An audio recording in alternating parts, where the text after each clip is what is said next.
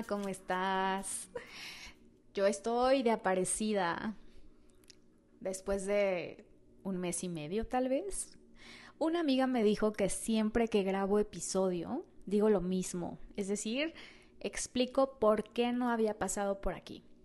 Y es que es muy simple. La verdad es que no encontraba tema.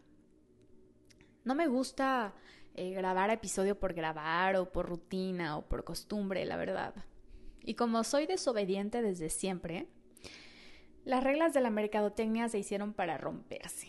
Así que si no estaba en tu radar, es porque no había logrado conectar con alguna historia que, realmente yo considerara que pudiera sumarte.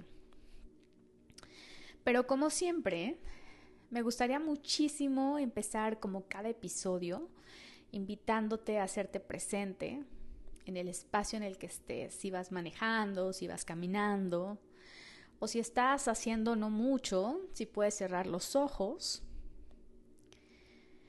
y contactar con tres cosas por las que te sientas agradecido, agradecida el día de hoy y llevar la sensación al estómago, al corazón y a la cabeza a estos tres centros. Si puedes visualizar algún rostro, una sonrisa, contactar con los sonidos, con la temperatura de tu cuerpo,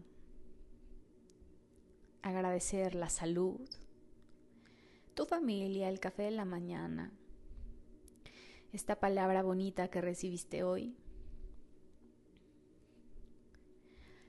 lo que sea que sea. Tráelo, respíralo. Si puedes regalarte una sonrisa.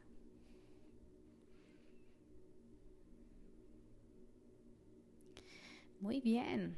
Ahora toma una inhalación y te invito a regresar conmigo. Ahora sí, vamos a platicar. Y el día de hoy me gustaría contarte sobre la importancia de tomar nuestro lugar en la familia, porque a veces ocupamos roles que no son los nuestros. Muchas veces como hijos adoptamos el papel de padres. Entonces esto es como, como un organigrama en una empresa, ¿no? Cada quien tiene su lugar y es bien importante honrar cada lugar. Yo sé que te ha pasado que de pronto sientes que las cosas a nivel pareja, por ejemplo, no fluyen, o en el trabajo, o en las finanzas. Y es que hay situaciones bien sutiles, de verdad bien sutiles, que parecen imperceptibles, pero como dice Marco, mi maestro, son horribles. Y te voy a contar una historia que es mi historia. Bueno, en otros episodios, en los últimos, te he contado que he estado estudiando constelaciones familiares. Ahorita te platico de qué se trata, pero mi primer acercamiento a constelaciones familiares ocurrió hace más de 10 años y recuerdo que en aquel momento yo quería constelar a mi papá, ¿no? La relación con mi papá, mi historia con mi papá.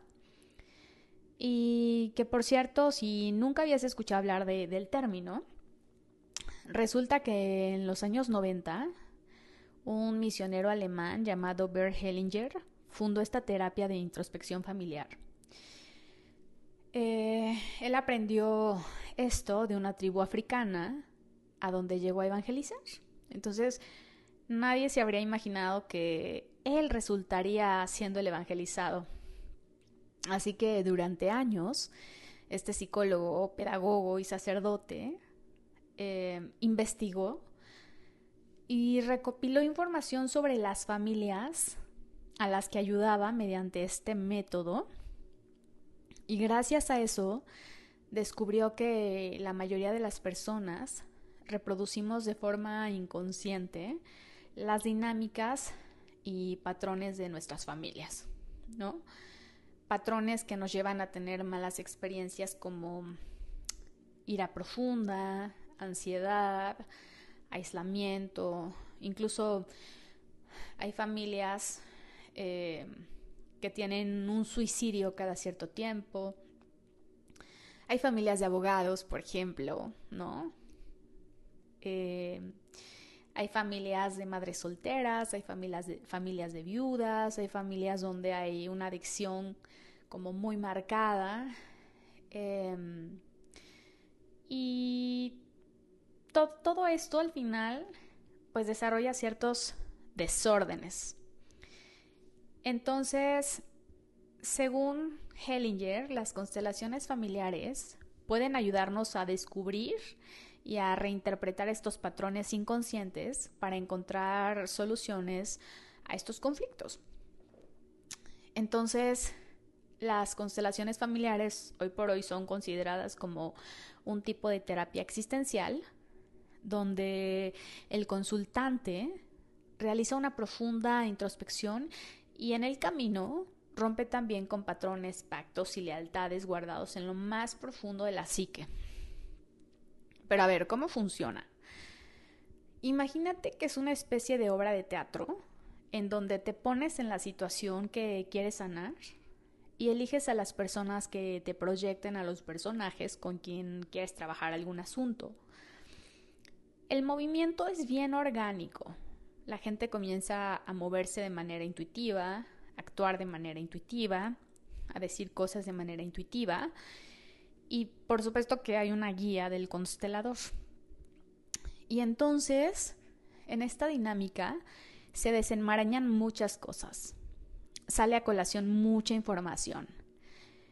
También se puede hacer con muñequitos, si no hay personas, en una terapia uno a uno, también se, constelan los sueños, se constelan las empresas, vaya, se pueden acomodar muchas cosas. Pero bueno,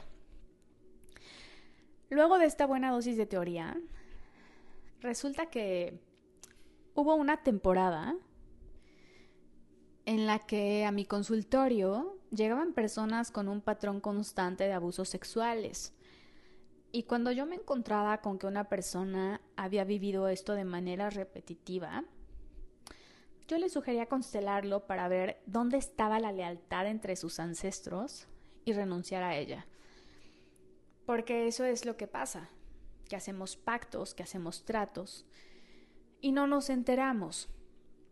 Entonces, eh, un día yo pedí un espacio para constelar yo en ese momento yo quería constelar mi relación con lo masculino porque yo me encontraba que a mi espacio terapéutico llegaban hombres muy dispuestos a trabajar consigo mismos, a crecer y a sanar. Seres muy comprometidos con expandir su conciencia. Pero yo en mi vida personal me topaba con hombres con una conciencia infantil, o sea, es decir, Hombres que no buscaban compromisos, que estaban siempre con un pie afuera y uno adentro, o muy apegados a sus papás. Entonces, yo les llamaba hombres niños, eh, y no por etiqueta, sino como referencia en la constelación. Mi muy querido maestro Marco, cuando me hizo la constelación, en ese momento con muñecos, em, sacó a flota una situación de la que yo no había sido consciente. Y es que resulta que durante muchos años de mi infancia y adolescencia, yo dormí con mi mamá. Fue tremendo para mí eh, ver en la constelación que yo le había quitado a mi papá su lugar. Y hablo de un lugar eh, físico porque aunque él no estaba en casa, porque yo nunca crecí con él, ese lugar tuvo que haber sido honrado. Entonces, pues, yo dormía con mi mamá, o sea, ese lugar eh, en la cama era de mi papá, no era mío. A lo largo de mi vida, fíjate qué interesante, o sea, yo juzgaba a mi papá como hombre y no como papá. Y eso es bien fuerte porque al final los papás tienen una agenda que a los hijos no nos corresponde. Si ellos se llevan bien, mal o como sea, ese no es asunto de los hijos, ese es asunto de los papás. Entonces, eh, resulta que yo, eh, ya de adulta, pues desarrollé esta capacidad de proveer, de ir hacia adelante y avanzar. Salí a cazar mis búfalos, un poco con esta energía del no te necesito, aunque dentro de mí había un anhelo. Y digo a cazar mis búfalos porque tú sabes que en la época de la caverna el hombre iba a cazar y la mujer se quedaba a cuidar el fuego, ¿no? Entonces, pues yo siempre fui cazadora. Entonces, ese día que constelé, obviamente me llevé la consigna de regresarle a mi papá su lugar a través de una tarea que me dejó Marco, mi maestro. Y de verdad que todo esto es bien inconsciente. No sé si tú te encuentres en una situación similar, no sé si esto que te estoy platicando te suene, pero creo que en algún punto, en ese momento en la constelación, lo que salió fue que yo, em, en estos vagos recuerdos que, tenía de mis dos papás, en algún momento dormí con los dos, pero en medio. Entonces, em, lo que salía era que al final yo estaba cuidando a mi mamá. Y ojo, no porque mi papá fuera mala persona, ni mucho menos, pero como que en este afán de unir, yo cuidándola a ella, terminé tomando ese lugar. Entonces, después de haberlo constelado, cuando yo tomé mi lugar de hija, fue impresionante cómo las cosas comenzaron a moverse en mi vida. Comencé a cerrar negocios, mis ventas mejoraron. Em, y bueno, mi relación con lo masculino también comenzó a cambiar. Entonces yo lo digo y lo sostengo. Movemos afuera desde adentro.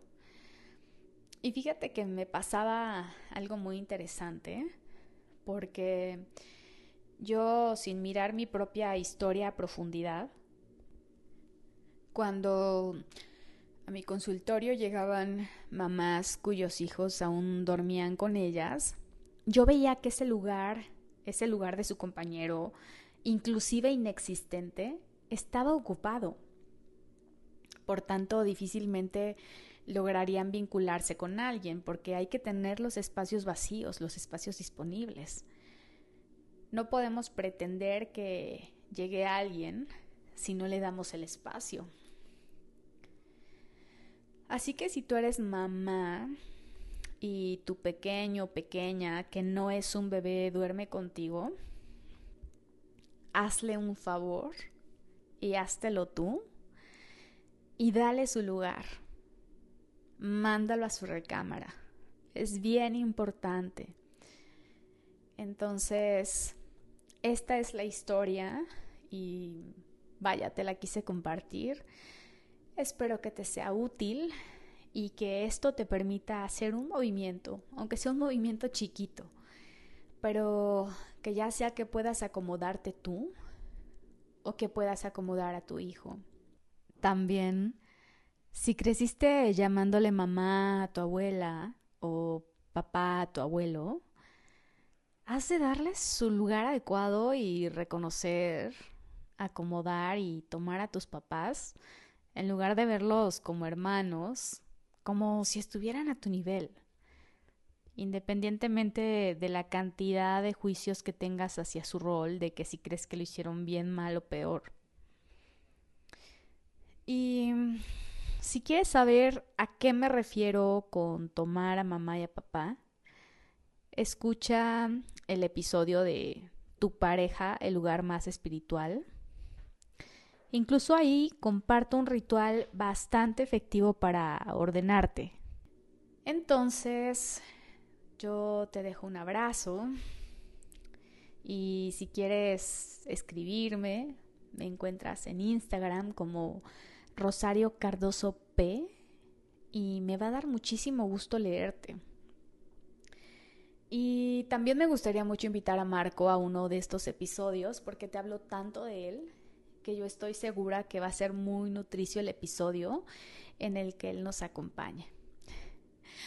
Pero bueno, te dejo muchas bendiciones. Cuídate mucho y no dejes de agradecer. Hasta pronto.